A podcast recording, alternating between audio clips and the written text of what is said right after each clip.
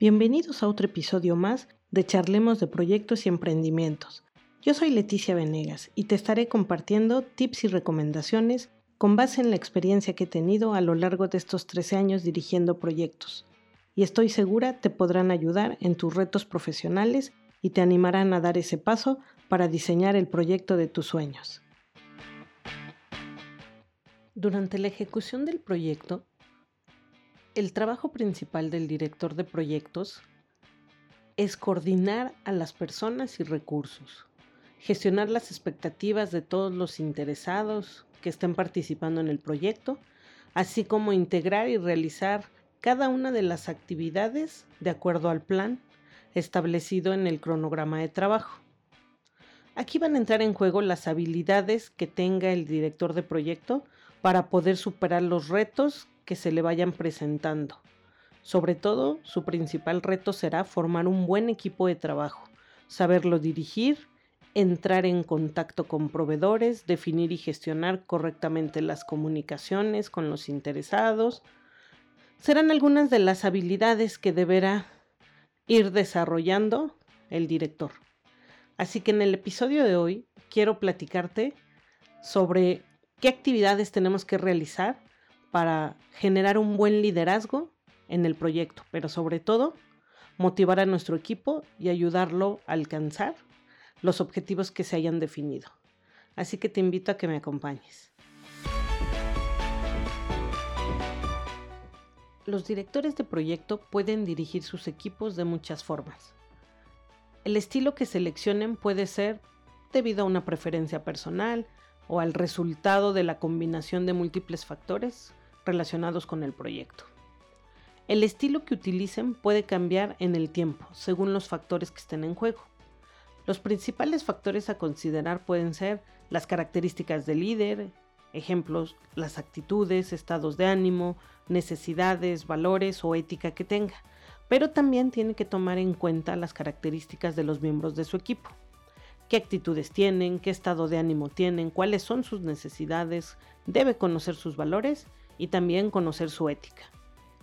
Debe de considerar las características de la organización, cuál es su propósito, estructura jerárquica, cultura, organización, tipo de trabajo que estén realizando, niveles de poder o autoridad y no puede dejar desapercibido el entorno, qué situación social se está viviendo, el estado económico, elementos políticos o sociales y culturales que se estén teniendo en ese momento. Liderar un equipo de trabajo representa la capacidad de conseguir que todos los miembros de un equipo sean capaces de colaborar y cooperar activamente con otras personas para lograr obtener una meta en común alcanzando los objetivos y resultados esperados para la organización. Liderar no es castigar ni oprimir, es enseñar y guiar a un grupo para que logre el éxito deseado. Esto suena muy sencillo, pero la realidad es que en la práctica a veces es bastante complicado.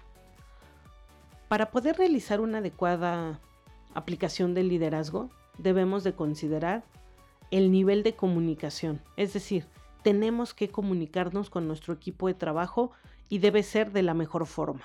Tenemos que comunicar nuestras ideas de qué se va a hacer y cómo se va a hacer, esforzándonos porque siempre sea de la manera correcta, tratando de, dar un buen ejemplo y velando porque la forma en que nos comuniquemos siempre sea de la mejor manera posible, sin regaños y en total entendimiento, es decir, motivar una comunicación amable y honesta, sobre todo transparente, durante todo el tiempo del proyecto.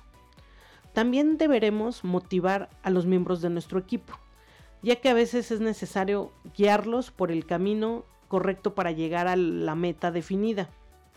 Debemos enseñar todo lo que esté de nuestro lado o nuestro alcance para que ellos puedan cumplir sus tareas asignadas, comunicarnos de buena manera y saber qué esperamos de ellos. Las órdenes que se vayan a dar no solo deben de comunicarse, sino también debemos de prestar mucha atención y escuchar las inquietudes que puedan ir surgiendo a lo largo del proyecto. A veces parte de motivar es retar a los miembros del equipo a que hagan cosas diferentes, cosas que no han realizado, que sean actividades nuevas y que deberán cumplir, porque esto a veces los lleva a sobrepasar sus expectativas. También la escucha activa será una de las tareas que debemos de cumplir siendo nosotros los líderes a cargo del equipo. No juzguemos, primero escuchemos las versiones de las personas implicadas en algún problema. Pongámonos en los zapatos de los demás para entender mejor las posibles exigencias, malestares o situaciones que estén teniendo cada uno de ellos. Son funciones que debemos de realizar. No hay peor cosa que ignorar las necesidades que está teniendo nuestro equipo. También como líderes debemos velar porque el trabajo siempre se realice de la mejor forma. Es decir, les vamos a otorgar responsabilidades, pero también conlleva al equipo a que ellos se sientan comprometidos con lo que deben de hacer y a no defraudar esa confianza que se les está depositando en ellos. Pero también debemos de corroborar la consecución de las metas. Es decir, que los objetivos trazados se estén alcanzando acorde a los criterios definidos. Esto fomentará el respeto y la confianza de todo el equipo.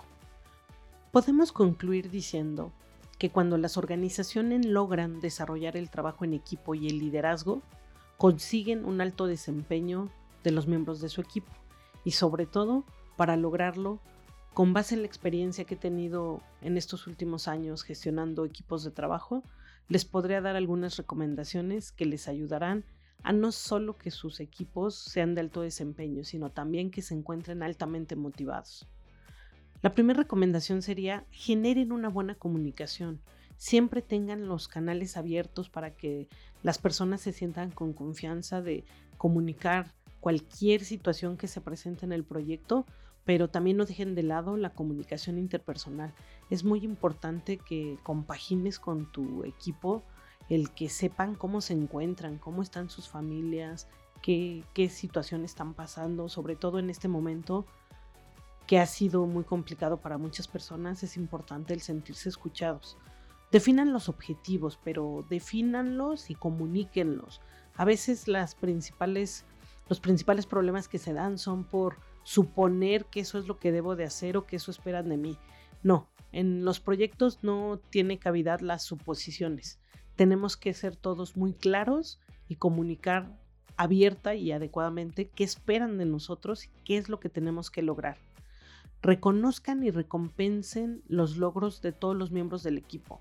Ojo, no me refiero a, recompensas económicas o monetarias porque a veces el presupuesto del proyecto no da para eso o la organización tampoco lo está considerando, pero recuerden que estamos trabajando con personas y las personas necesitan sentirse valoradas y reconocidas. A veces un qué bien lo hiciste, el cliente te felicitó, esta entrega fue exitosa, gracias por tu aportación. Eso puede hacer una gran diferencia entre que la gente se sienta reconocida y motivada. Apoyen a su equipo, revisen el trabajo con frecuencia.